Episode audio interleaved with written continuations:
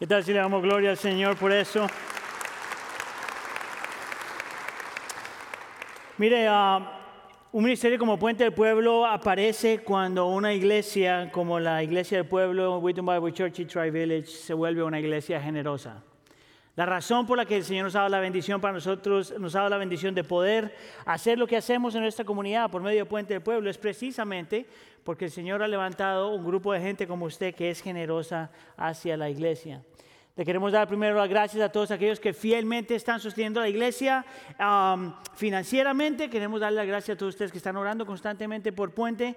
Les queremos dar las gracias a todos ustedes que, han, eh, que son voluntarios en Puente. Y mi invitación para ustedes es que por favor continúen como un acto de adoración sosteniendo la iglesia y sus ministerios financieramente. Amén. Hay diferentes formas de hacerlo, siempre lo ponemos en la pantalla o puede mandar un texto eh, con la palabra iglesia de P a 77977, puede mandar al website de la iglesia o puede simplemente escribir un cheque y dejarlo en alguno de los buzones que tenemos aquí. Ok, déjeme orar y empezamos. Señor, te queremos dar gracias por tu misericordia, tu amor, tu fidelidad, tu cuidado. Te damos gracias, Señor, porque nos podemos juntar hoy para alabar tu nombre, Señor, y como acabamos de decirlo, recordar, Señor, que solo hay un digno en toda la historia del mundo que podía abrir los rollos, el mismo digno que fue a la cruz del Calvario y murió por nuestros pecados, aquel mismo digno que la semana pasada nos acordábamos de su muerte y también de su resurrección. Es a ese Dios que venimos a adorar que venimos a conocer y que venimos a someter nuestras vidas. Te pedimos ahora, Señor, que tú hables por medio de tu palabra. Te pido, Señor, que tú seas moviéndote en nuestros corazones. Espíritu de Dios, ilumina nuestras mentes, permítenos creer, arrepentirnos y vivir para tu gloria y para tu honra. Te lo pedimos todo esto en nombre de tu Hijo Jesús. Y la iglesia dice, ok, good morning familia. ¿Qué pasó? Estamos hablando en inglés antes. ¿Cómo estamos familia? Bueno, porque no es good morning, es tarde, por eso es. ¿Los que quedan callados? Mi nombre es Aníbal Rodríguez, uno de los pastores aquí en la iglesia. Sean todos bienvenidos, ya sea los que están aquí o están conectados con nosotros en línea. Ah, mire, si nos visita por primera vez, hoy quisiera empezar como dándoles un pequeño resumen de quiénes somos como iglesia, en general. Ah, para los que no nos conocen, nosotros somos una iglesia latina que estamos de compañeros con una iglesia americana que se llama Wheaton Bible Church. Y esta es la forma en como yo describo la iglesia. Ah, nosotros somos una iglesia multi-location, que, que quiere decir que estamos en diferentes localidades. Tenemos aquí West Chicago y tenemos en Streamwood. También somos una iglesia que es multigeneracional. Significa que hay ah, en, nuestro, en nuestra iglesia de por sí, hay familias que tienen hasta cinco generaciones en este mismo lugar, de que por sí es un milagrazo, ¿verdad? Ah, somos una iglesia que tiene uh, una multi-expresión de adoración. La razón por la que digo eso es porque nosotros tenemos en esta iglesia un servicio tradicional, un servicio contemporáneo en inglés y un servicio contemporáneo en español. Y por último, nosotros nos, llamamos a nosotros mismos también una iglesia que está siendo intencional en volverse cada vez más y más una iglesia multiétnica. Significa que queremos que diferentes grupos étnicos sean representados en nuestra iglesia, tanto en inglés como en español. Y es la razón por la que empiezo con eso es porque por las siguientes dos semanas vamos a estar haciendo Vamos a hacer como un estudio bíblico acerca de qué dice la escritura acerca de la iglesia multiétnica para ustedes que son inmigrantes en los Estados Unidos, su familia se volvió multiétnica en el momento que sus hijos nacieron aquí. Y posiblemente se va a hacer más multiétnica cuando sus hijos se casen con alguien que no es como usted. Entonces, esa es la realidad del mundo en que vivimos, esa es la realidad de nuestro contexto y yo me atrevería a decir que esa es una realidad en la escritura. Por lo tanto, vamos a estar hablando de este tema hoy a la luz del Antiguo Testamento, la próxima semana a la luz del Nuevo Testamento. Déjeme le digo entonces las razones por qué no es que estamos haciendo esta serie, las, por qué no lo estamos haciendo de la forma que la gente lo dice. Número uno, no estamos hablando de esto porque todo el mundo está hablando de esto. No estamos hablando de esto porque estamos tratando de ser relevantes. Nosotros siempre somos relevantes porque la palabra siempre es relevante. Si estamos hablando de la palabra, siempre vamos a ser relevantes. Y por último, no estamos haciendo esto por todos los problemas que hay en nuestra cultura y en nuestro contexto. Le digo la razón principal por la que estamos hablando acerca de esto. Número uno, es porque tenemos una convicción bíblica de que eso es lo que habla la escritura. No importa de dónde tú eras, cómo naciste, dónde naciste, todos los creyentes deben tener un entendimiento de este corazón multiétnico de Dios. Amén. Número dos, tenemos que hablar de esto es porque este es el lugar donde el Señor nos ha puesto. En el momento que usted vino a los Estados Unidos, usted tuvo que aprender de esto, quiera o no, porque ahora estamos en un mundo multiétnico. Amén. Y número tres, nosotros tenemos que hablar de esto porque esto es lo que pasa cuando celebramos la resurrección de Cristo. La semana pasada estuvimos hablando que el Señor muere y resucita. Y que cuando Él muere y resucita no solamente viene a reconciliarnos a nosotros con nuestro Padre Dios, sino que viene a hacernos agentes de reconciliación. Y eso incluye las diferencias étnicas. Parte de lo que significa ser cristiano no solamente es que el Señor nos salva en Cristo para estar reconciliados con el Padre, pero que el Señor nos salva en Cristo para volvernos agentes de reconciliación. Amén. Hoy entonces vamos a mirar acerca de esto en Génesis capítulo 1, de los versículos 25 al 27 y luego el versículo 31. Génesis capítulo 1, versículo 25 al 27 y luego versículo 31. Si usted tiene su Biblia, por favor vaya ahí. Si no tiene su Biblia, vamos a poner los versículos en la pantalla. Como siempre, por favor, pongámonos de pie para la lectura de la escritura. como señal de reverencia al Señor y a su palabra. Si todavía está aquí, diga, aquí estoy. Amén. Versículo 25, la escritura dice así. Dios hizo las bestias de la tierra según su especie, y el ganado según su especie, y todo lo que se arrastra sobre la tierra según su especie, y Dios vio que era bueno. Diga conmigo, bueno. Y Dios dijo, hagamos al hombre a nuestra, a nuestra imagen conforme a nuestra semejanza, y ejerza dominio sobre los peces del mar, sobre las aves del cielo, sobre los ganados, sobre toda la tierra y sobre todo reptil que se arrastra sobre la tierra. Versículo 27. Dios creó al hombre a imagen suya. A imagen de Dios lo creó. Varón y hembra los creó. Sáltese al versículo 31. Y Dios vio todo lo que había hecho y era bueno en gran manera. Diga conmigo, bueno en gran manera. Bueno en gran manera. Y fue la tarde y fue la mañana el sexto día. Permítame orar otra vez. Señor, una vez más te pedimos que tú hagas tu obra a nosotros exponernos a tu palabra. Que es lo único que el Espíritu Santo utiliza para cambiar el corazón, iluminar nuestra mente y llevarnos a Cristo. Por favor, sé con nosotros en este tiempo. Todo esto te lo pedimos en nombre de tu Hijo Jesús. ¿Todos decimos? Ok, ¿se puede sentar? Hoy vamos entonces a hablar de tres cosas. Yo quisiera argumentar que este concepto de la iglesia multiétnica, una iglesia diversa en cuestiones de, diversidad ah, étnica, es diseño del Señor. Y le voy a mostrar de dónde saco eso. No solamente es la idea del Señor y diseño del Señor, sino eso se tiene que argumentar porque a la misma vez nosotros hemos sido creados a la imagen de Dios. No solamente la idea del Señor, la idea de Dios, pero porque somos creados a la imagen de Dios, eso también justifica el argumento. Y por último, aunque las cosas se han puesto mal, Dios todavía tenía un plan para cómo restaurar todas las cosas. Diseño de Dios, imagen de Dios y plan de Dios. Vamos entonces con el primer punto, diseño del Señor. Déjenme entonces voy a hacer, voy a empezar haciendo una declaración, simplemente para que todos estemos en la misma página.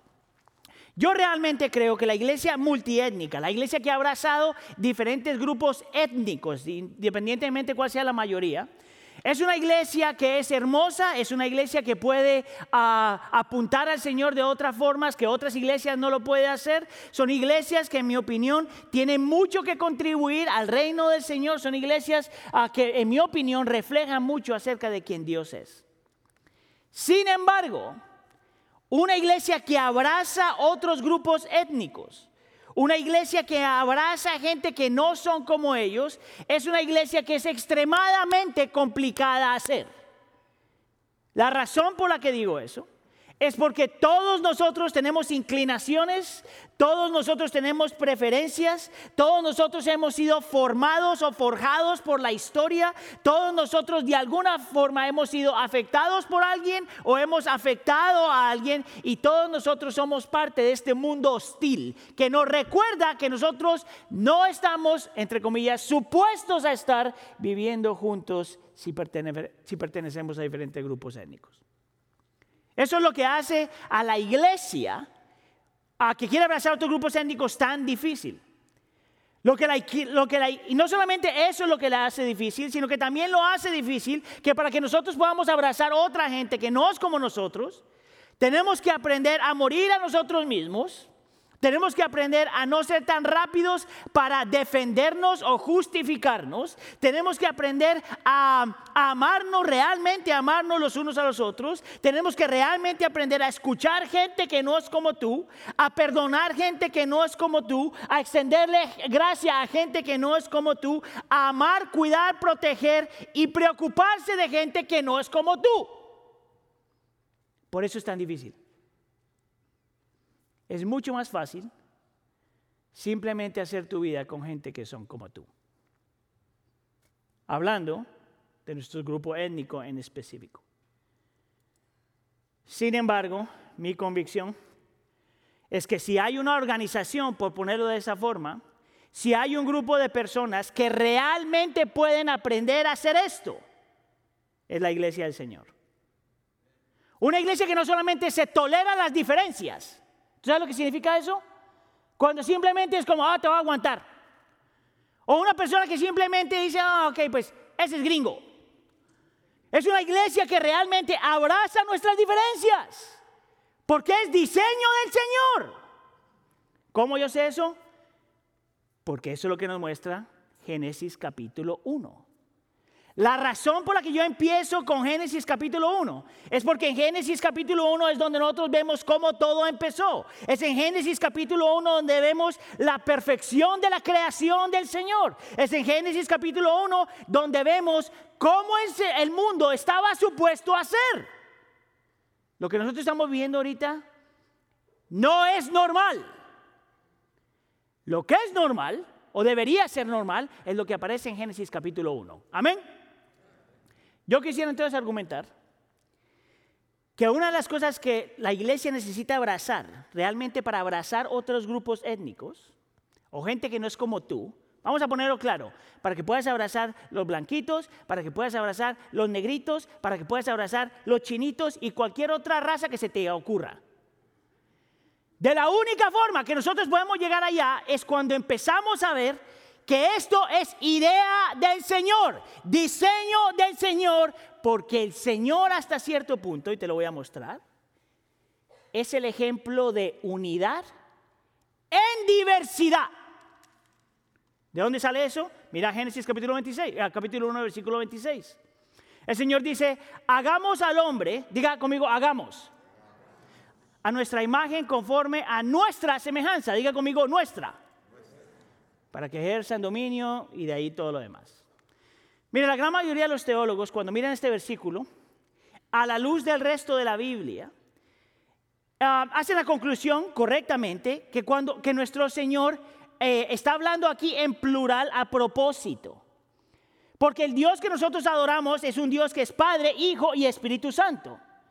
No es un Dios que es solo Padre, solo Hijo, solo Espíritu Santo. No es un Dios que primero fue Padre, luego se convirtió en, Hijo y luego se convirtió en Espíritu Santo. La Escritura nos muestra claramente que el Señor es Padre, Hijo y Espíritu Santo. Escucha acá. Y que el Padre no es el Hijo ni el Espíritu Santo. Que el Hijo no es ni el Padre ni el Espíritu Santo. Y que el Espíritu Santo no es ni el Padre ni el Hijo pero que es un Dios en tres personas, unidad en diversidad. Diga conmigo unidad en diversidad. Un Dios, tres personas.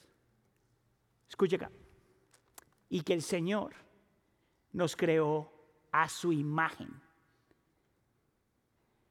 Quiere decir que por naturaleza el ser humano tiene que tener la habilidad de, de vivir en una comunidad de unidad, aunque seamos diferentes. Por diseño.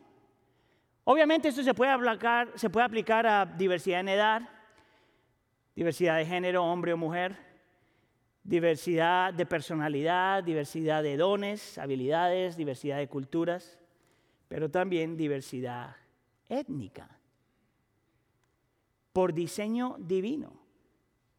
La razón por la que nosotros podemos decir que es posible para un creyente vivir en unidad y diversidad es porque estamos creados a la imagen de un Dios que es unidad en diversidad. Mire, yo no soy el único que habla de esto. Si yo fuera el único que habla de esto, entonces tenemos un problema. Pero déjeme le muestro una persona que se llama Irving. Um, imagino que se llama Irving uh, Inns, pero a lo mejor estoy matándole el apellido. Entonces, mire lo que él dice. Lejos de ser una doctrina técnica, seca, secundaria y sin importancia, Dios como Trinidad, unidad en diversidad, diversidad en unidad, es el latido del corazón de la fe cristiana. Es el latido, escucha acá, es el latido del corazón de la fe cristiana. En otras palabras, lo que este mundo vive, lo que este mundo practica, no es normal. En inglés es abnormal. Lo que es normal es que nosotros podamos vivir así, en unidad y diversidad. En el diseño del Señor, el plan de que estamos tan separados y estamos tan segregados. El lenguaje es otra cosa, entonces se sienta culpable por eso. Que estamos tan fragmentados, que estamos tan desunidos, que hay tanta división, que no hay armonía, que estamos tan polarizados no es porque fue el diseño del Señor. Esa no es la historia del Señor, esa es nuestra historia. La Biblia te muestra lo opuesto. Es más, si nosotros estamos creados a la imagen de un Dios que vive en unidad y diversidad, y ese Dios es hermoso, como dice el Salmo 27, que es uno de sus atributos, parte de lo que hace el Señor hermoso es la armonía que existe dentro de la Trinidad. Y si nosotros fuimos creados a esa imagen, lo que hace la comunidad cristiana es la armonía frente en esa comunidad. Mire, cuando nosotros tenemos luchas raciales, prejuicios raciales, cuestiones con clasismo, no solamente no estamos honrando a nuestro, a nuestro Señor, no solamente no estamos honrando otra persona que está creada a la imagen del Señor, sino que no estamos viviendo de acuerdo al diseño divino. Unidad en diversidad. ¿Qué significa eso en forma práctica? Mira, si tú quieres saber lo que significa que nosotros abracemos gente que no es como nosotros, lo único que tienes que hacer es mirar cómo la Trinidad funciona dentro de ellos. Mira, este es un teólogo que se llama John Frame, él lo pone así. Mira, tú puedes leer Juan capítulo 17 ah, si quieres mirarlo en el Nuevo Testamento. Dice, las tres personas de la Trinidad en todo lo que hacen existe una profunda unidad. Se apoyan mutuamente, se ayudan mutuamente, se promueven mutuamente. Esto puede llamarse glorificación mutua. ¿Sabe lo que significa? Escucha la iglesia latina que tú miras a una persona que es de otro grupo étnico y tú lo apoyas y tú lo levantas y tú lo elevas. Que si ves un moreno, que si ves un blanco, que si ves un asiático, que si ves otra persona que no es latino, pero que tú puedes apoyar, recibir, amar, servir, levantar, exaltar, entonces si estás viviendo de acuerdo al diseño divino. Nosotros por naturaleza tenemos la tendencia a dividir lo que el Señor ha unido. El cristiano no cree en el, separatismo, de esa forma, no cree en el segregarse de esa forma, no cree en ninguna de esas cosas porque nuestro llamado es a, apoyar, a ayudar y a, promover, a promovernos los unos a los otros como cristianos. Entonces si nosotros tenemos lucha con cuestiones de racismo o clasismo o prejuicio, se te ha olvidado a ti que todos los seres humanos tienen en ellos la belleza del Señor y que nosotros estamos llamados a vivir en unidad y diversidad. Es más, yo me atrevería a argumentar, y quiero que me escuche bien acá, que nosotros reflejamos la gloria del Señor mucho mejor cuando estamos unidos que cuando estamos separados. Déjame se lo digo otra vez. Yo me atrevería a argumentar que nosotros reflejamos la gloria del Señor mucho mejor cuando estamos unidos y no separados. Cuando aprendemos a adorar juntos y a vivir juntos. ¿De dónde sale eso? Bueno, porque no hay ningún grupo étnico, ninguna persona que posea 100% y pueda reflejar 100% la magnitud de la belleza del Señor. Es solamente cuando la humanidad completa se junta que podemos ver la magnitud y la belleza de la, de la, imagen del Señor. Déjame te muestro otro teólogo que dice lo mismo. La imagen de Dios es demasiado rica para que pueda realizarse plenamente en un solo ser humano.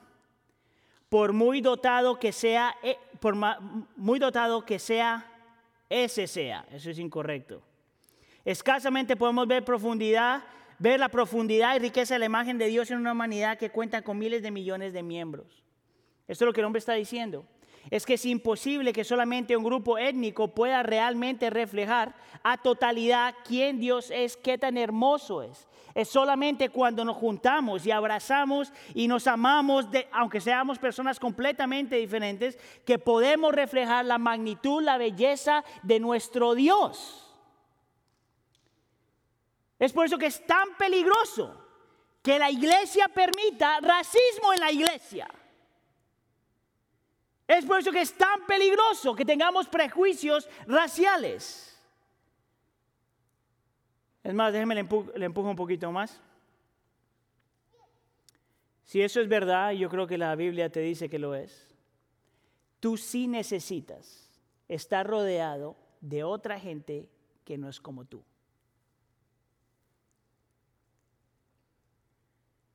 Porque nadie tiene todo lo que uno necesita. Es por eso que como iglesia nosotros no creemos, en inglés se llama colorblind theology. la teología del estigmatismo, se podría decir, no estigmatismo, daltonismo. Y yo soy daltónico. El daltónico es la persona que no puede ver color. A mí, yo sí puedo ver color, pero hay colores que yo no los veo. Entonces, por ejemplo, todos tienen una camisa amarilla hermosa hoy. Gracias. La idea es que hay colores que yo no veo. Y hay gente que con buenas intenciones dice, yo no veo color. Yo no veo que es blanco, yo no veo que es negro, yo no veo que es café. Yo no veo. Mentira. Todo el mundo ve. La diferencia no es que no la veamos. La diferencia es que lo veamos y lo encontramos hermoso. No es que los cafecitos son mejor que los negros, no que los negros es mejor que el blanco, es que esta diversidad de colores reflejan la imagen, la belleza y la magnitud de nuestro Dios. Dele gloria al Señor. Es por eso, por ejemplo, que nosotros también creemos que aunque pertenezcamos a diferentes grupos étnicos, no significa que todos tenemos que ser igual. Mire, cuando todo el mundo es igual, es lo más aburrido que hay.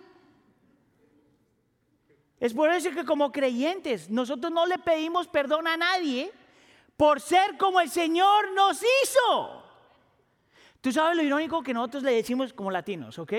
Nosotros le decimos, yo estoy orgulloso de ser latino. Ay, pero ese es muy blanco. ¿Qué estás diciendo?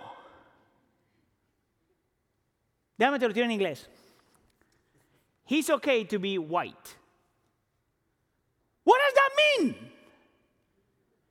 Que en tu cabeza hay colores que tienen más valor, son más hermosos, más bellos que otros colores. ¿No te parece eso una aberración si la escritura nos muestra algo diferente? Tú sabes que, ven, aquí en los Estados Unidos, hay veces para insultar a alguien, tú le dices el grupo étnico que es. Latino. Mm. yes, para la gloria del Señor. Blanco. Mm. Yes, para la gloria del Señor. Es por eso que la iglesia tiene que ser completamente diferente. Es por eso que la iglesia tiene que vivir completamente diferente. Mire, hace años salió a un cantante, seguramente usted lo conoció, John Lennon. Este hombre escribió una canción que se imaginaba que un día todas las personas podían compartir el mundo y vivirían juntos como un solo cuerpo. En ese sueño que él tenía, en esa imagen que él tenía, él se imaginaba un, un mundo donde no había codicia, no había hambre y no había asesinatos. Es un buen sueño. Pero ¿sabe lo que él quería? Un mundo donde no hubiera infierno, donde no hubiera cielo, donde no hubiera religión, donde no hubiera Dios. ¿Tú sabes por qué yo no puedo abrazar eso? Porque la visión que yo tengo acerca del reino de Dios es una visión que está atada a la persona de Dios. La razón por la que yo me puedo imaginar y deseo y oro por una iglesia que sea multiétnica, una iglesia que abrace a otra gente que no es como ellos. Es porque tengo en mi mente grabada la imagen de nuestro Dios, que es unidad en diversidad, diversidad en unidad. Un Dios que es trino, que aunque son diferentes, viven en una perfecta armonía. ¿Qué si el Señor nos hace eso como iglesia? ¿Qué si el Señor es eso lo que necesitamos para poder cambiar? ¿Qué si una iglesia inmigrante empieza a amar a aquellos que a lo mejor los han rechazado de esa forma? ¿No te parece que el reino del Señor sería completamente diferente? La iglesia, la idea de la iglesia multiétnica es una idea del Señor. También tenemos que hablar de que no solamente tenemos que pensar en eso, pero también tenemos que pensar que somos creados a la imagen de Dios. Que cada uno de nosotros y todo ser humano lleva en sí mismo intrínsecamente la imagen del Señor. Eso es lo que dice el versículo 27, por ejemplo, y dice, Dios creó al hombre a imagen suya, a imagen de Dios los creó, varón y hembra los creó. Todos los teólogos argumentan y dicen lo mismo. Esto significa entonces, el ser creados a la imagen del Señor significa que intrínsecamente todo ser humano, diga conmigo todo ser humano, desde antes de nacer hasta que se muere, tiene belleza, valor, dignidad y propósito. Todo ser humano. No algunos seres humanos. Todo ser humano, por más feo que sea, tiene belleza. Porque tú sabes que la belleza muchas veces es subjetiva, ¿verdad? Tú ves, por ejemplo, una relación, se conocen, se aman, y la muchacha dice, he's so handsome. Y tú dices, no, pero la realidad es que intrínsecamente ella lo ve hermoso y, es hermoso, porque está creado a la imagen del Señor. Tiene valor porque ha sido creado a la imagen del Señor. Tiene dignidad porque ha sido creado a la imagen del Señor. Tiene propósito porque ha sido creado a la imagen del Señor. No importa la edad que tú tienes, no importa cuál género tú perteneces, hombre o mujer, no importa si estás en una clase social alta o baja, no importa, no importa si tú eres latino, negro o blanco, el color que se te dé la gana, amarillo. Tienes un valor intrínseco. Hay belleza, valor, dignidad y propósito. No importa si logras mucho o logras poco, si alcanzas mucho o alcanzas bien poco. Es por eso que el Señor dice en el versículo 31 que vio todo lo que había hecho. Esto viene después del hombre y la mujer. Y dijo que era bueno en gran manera. No solo bueno, no solo ok, bueno en gran manera. Mira, hay un teólogo que se llama Richard Pratt. Y él dice que si los creyentes realmente entendieran esto, y si los creyentes realmente abrazaran esto, si viéramos realmente en otras personas la belleza, el valor, la dignidad y el propósito de todos los seres humanos, cuando miramos a otros seres humanos tendríamos la tentación de decir, ¿cómo está su majestad? Porque ese ser humano ha sido creado a la majestad de nuestro Dios. Imagínate que nosotros nos saludáramos así. Entres a la iglesia y yo diga, ¿cómo está familia? Y que usted me diga, ¿cómo está su majestad? y que yo te responda y te diga, ¿cómo está su majestad? Eso es solamente si nosotros realmente abrazamos lo que significa haber sido creados a la imagen del Señor. La tendencia es el opuesto. La tendencia de los seres humanos es lo opuesto. Es a elevar a alguna gente por encima de otros. Es el asignar valor a alguna otra gente por encima de otros. Es pensar que alguna gente es más importante por lo que tienen o no tienen, por el color de su piel o por lo que han logrado, más que otra gente. Ese no es el diseño divino, ese es el, el resultado de la caída en Génesis capítulo 3. No es eso lo que Adán hizo con Eva. Escuche, los dos pecaron. Amén. A los dos el Señor confrontó.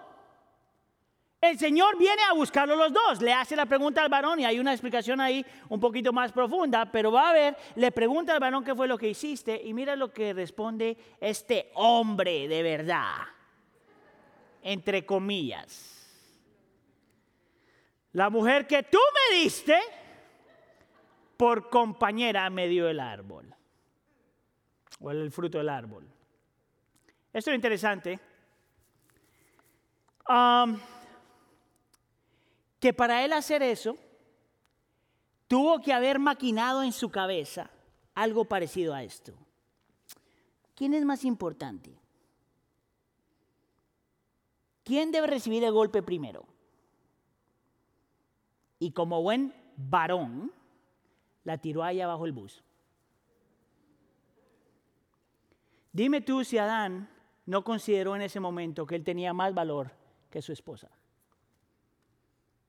Dime tú si no él pensó que él era superior de alguna forma a su esposa.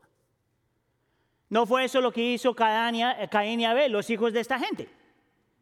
La misma forma, los dos traen una ofrenda al Señor, el Señor mira con agrado una ofrenda y mira con desagrado la otra ofrenda. Y después entonces cuando el Señor le dice cómo está, Caín se enoja y decide matar a Abel. Eso es lo que se dice Génesis capítulo 4 en el versículo 8. Ah, Caín dijo al hermano Abel, vayamos al campo. Y aconteció que cuando estaban en el campo, Caín levantó contra su hermano Abel y lo mató. ¿Sabes lo interesante acerca de ese texto? Es que algo tuvo que pasar en la cabeza de Caín antes de matar a su hermano. Para que Caín matara a su hermano, en su mente él tenía primero que haber eh, calculado quién tenía más valor. Y en su mente tenía que haber deshumanizado a Abel para poderle quitar la vida. Una persona que mata a otra persona es porque en su mente esa persona no es tan humana como el Señor la hizo. Ese es el problema de los prejuicios, ese es el problema del racismo, ese es el problema del clasismo. Mira, en la filosofía, en antropología, hay un término en inglés que se llama othering, que es el término que se escriba para escribir cómo nosotros creamos otros grupos. Grupos a los cuales eh, para crear separación nos enfocamos en aquellas cosas que no nos gustan y elevamos esas cosas, no solamente para crear separación, sino para sentirnos mejor de nosotros, sentirnos mejor de nosotros mismos. Yo no sé si alguna vez ha ido a un parque donde hay alguien que está pintando a caras, haciendo imágenes, a un cartoon, ¿verdad? Con los dibujitos. Y por lo general, cuando crean un cartoon, cuando están creando este, este personaje, lo que hace el artista es se fija en algo, en un defecto que tú tienes, vamos a decirlo de esa forma. Se fija en algo que tú tienes y magnifica ese defecto. Por ejemplo, si tienes orejas grandes, que el Señor te las dio. El artista agarra y hace las orejas de este tamaño. Ahora tú lo ves y tú te ríes. Pero en la vida, eso no es chistoso. ¿Y tú sabes por qué nosotros creamos esta separación? Porque apuntamos y buscamos aquella cosa que no nos gusta. aquella cosa que nos hace sentir cómodos, aquella cosa que nos molesta, y la elevas de tal forma, no solamente que creas separación, sino que te sientes superior a la otra persona. Y no puedes ver su belleza, su valor, su dignidad y su propósito. Esto es interesante acerca de la caída, que en la caída nuestra imagen se estropea, por decirlo de esa forma, se daña, pero la imagen no se pierde. La belleza no se pierde, el valor no se pierde, la dignidad no se pierde, el propósito no se pierde. Es por eso que cuando hubo el diluvio, el Señor le dice a Noé esto, el que derrame sangre de hombre, por el, hombre su sangre será derramada, porque a imagen de Dios hizo él al hombre. En otras palabras, la persona que mata a otra persona merece el mismo castigo porque estás matando a alguien creado a la imagen del Señor.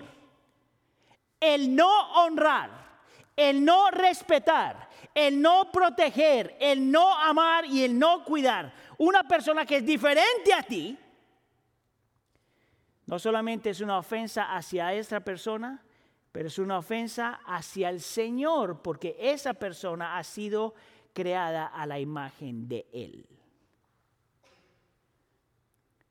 Miren, yo estaba pensando en este sermón, en esta serie, hace como tres, cuatro semanas. Y cuando estaba pensando, no me había dado cuenta, pero cuando estaba pensando en esto, una de mis hijas tiene un grupo de estudio bíblico en el basement de mi casa, cuando yo estoy pensando en esto. Y en el momento que estoy escribiendo mis notas, haciendo algunas ideas y todo eso, veo salir del basement de mi casa un muchachito asiático. Y luego tras del muchachito asiático salió un muchachito africano. No, African American, no, africano. La primera pregunta es, ¿de dónde vienen estos muchachitos? ¿Y quién los invitó? Pero como estoy hablando del tema, pues estoy súper espiritual. Y luego sale mi hija, latina. Y detrás de mi hija latina salieron dos muchachitas blancas. Mire, y en la providencia del Señor, yo estoy pensando y orando para lo que la iglesia debe ser. Y el Señor me muestra eso. Esto es interesante, escucha iglesia. Que estos muchachitos no se juntaron y empezaron a decir, ah, sería bueno tener un asiático en nuestro medio. Y pum, se fueron a buscar un asiático. Oh, sería bueno tener un negrito. Y pum, se fueron a buscar un negrito. Oh, ¿por qué no juntamos latinas y blancas para que mostremos algo? No, no, no, tú sabes lo que unió a esta gente. No solamente que han sido creados a la imagen del Señor, sino que el Señor los unió por medio de su palabra. Y que el Señor los une luego, antes, y después en Cristo Jesús. Y que aunque son diferentes y pertenecen a diferentes grupos étnicos, tienen un padre, un hermano y un espíritu. Lo que crea la iglesia multiétnica no es que tratemos y busquemos, sino que vivamos de acuerdo al diseño divino y que abracemos quienes somos primero en Cristo y luego quienes somos. Amén. Esa es la diferencia. Es por eso que yo puedo decir, y tengo que decir, que constantemente yo me tengo que hacer la pregunta. Estoy mirando a gente que no es como yo de la forma que el Señor los creó. Yo tengo que hacerme constantemente la pregunta.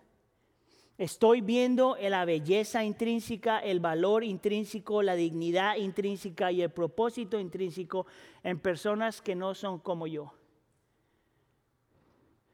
Yo tengo que hacerme la pregunta constantemente. Puedo ver la belleza de Dios en el rostro de una persona que no es como yo, en el color que no es como yo, en las costumbres que no son como yo, en las tradiciones que no son como yo. Escuche aquí. Yo tengo que hacerme la pregunta constantemente si estoy dejando que mis prejuicios personales, mi, mi, mismo grupo étnico o mi historia definan cómo yo veo a las personas. Estoy yo permitiendo que la Biblia defina cómo yo veo a los demás.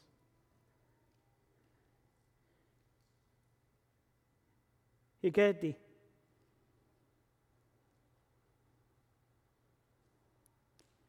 El Señor ama tanto a este mundo que dejó a su iglesia para que seamos agentes de reconciliación. El Señor ama tanto a este mundo y su creación y a los seres humanos que Él no podía ver el desastre que hemos hecho y quedarse con los brazos cruzados. Es por eso que tenemos que hablar del plan de Dios. Déjame se lo digo otra vez. El Señor ama tanto a este mundo, a su creación y a los seres creados a su imagen y semejanza, que Él decidió levantar su iglesia. La iglesia que vendría siendo primera reconciliada por la obra de Cristo Jesús en la cruz del Calvario para luego ser enviados a un mundo para ser agentes de reconciliación. Lo interesante es que ese concepto se ve aún en el Antiguo Testamento. La iglesia no empieza en el libro de los Hechos en el Nuevo Testamento, la iglesia empieza en el Antiguo Testamento en Génesis capítulo 12. Mira lo que el Señor le dice a Abraham. Haré de ti una nación grande y te bendeciré, engrandeceré tu nombre y serás bendición. ¿A quiénes? En ti serán benditas todas las familias de la tierra. En el plan de redención del Señor, no era solamente el grupo étnico israelita, por decirlo de alguna forma, no era solamente los blancos, no era solamente los negros, no era solamente los latinos, era gente de todo pueblo y nación. Y la iglesia existe para bendecir a todo pueblo, lengua y nación. ¿Cómo el Señor hizo eso? Bueno, enviando a aquel que era mejor que Abraham. Cristo Jesús, que vendría a completar lo que Abraham supuestamente empezó. Cristo Jesús que vendría a llevar a cabo el plan de Dios. Cristo Jesús que llevaría a cabo la reconciliación, tanto para nosotros con Dios como para nosotros en cuestión de relaciones. Por eso es que Gálatas capítulo 3 hace una conexión entre Génesis 12 y el Nuevo Testamento. A fin de que en Cristo Jesús la bendición de Abraham viniera a los gentiles para que recibiéramos la promesa del Espíritu Santo mediante la fe. Yo empecé diciendo que mi convicción es que la iglesia es la única organización, por decirlo de alguna forma, que puede lograr esto. ¿Por qué? Porque si en Cristo Jesús hemos sido redimidos y en Cristo Jesús hemos sido reconciliados, entonces nosotros sí sabemos lo que significa ser valorados aunque pertenecemos a otro grupo. Nosotros sí sabemos lo que significa ser amados aunque pertenecemos a otro grupo. Nosotros sí sabemos lo que significa ser aceptados aunque pertenecemos a otro grupo. Nosotros sí sabemos lo que significa ser recibidos aunque pertenecemos a otro grupo. Escuche lo que dice este hombre. El testimonio más poderoso de la iglesia del mundo de que Jesús es real no son señales y maravillas y curaciones milagrosas. No, lo que realmente es un testimonio para este mundo es la vida sobrenatural del pueblo de Dios unido en una hermosa comunidad en diversidad. Nuestra teología de la reconciliación es trinitaria. Negarse a buscar la unidad en la diversidad como pueblo redimido es descuidar fundamentalmente lo que significa para nosotros ser la imagen de Dios. El mundo debería mirar a la iglesia con asombro y preguntarse, ¿cómo sucedió eso? El mundo debería mirar a la iglesia y preguntarse, cómo se unieron estas personas que son tan diferentes y se comprometieron los unos a los otros a pesar de la dificultad.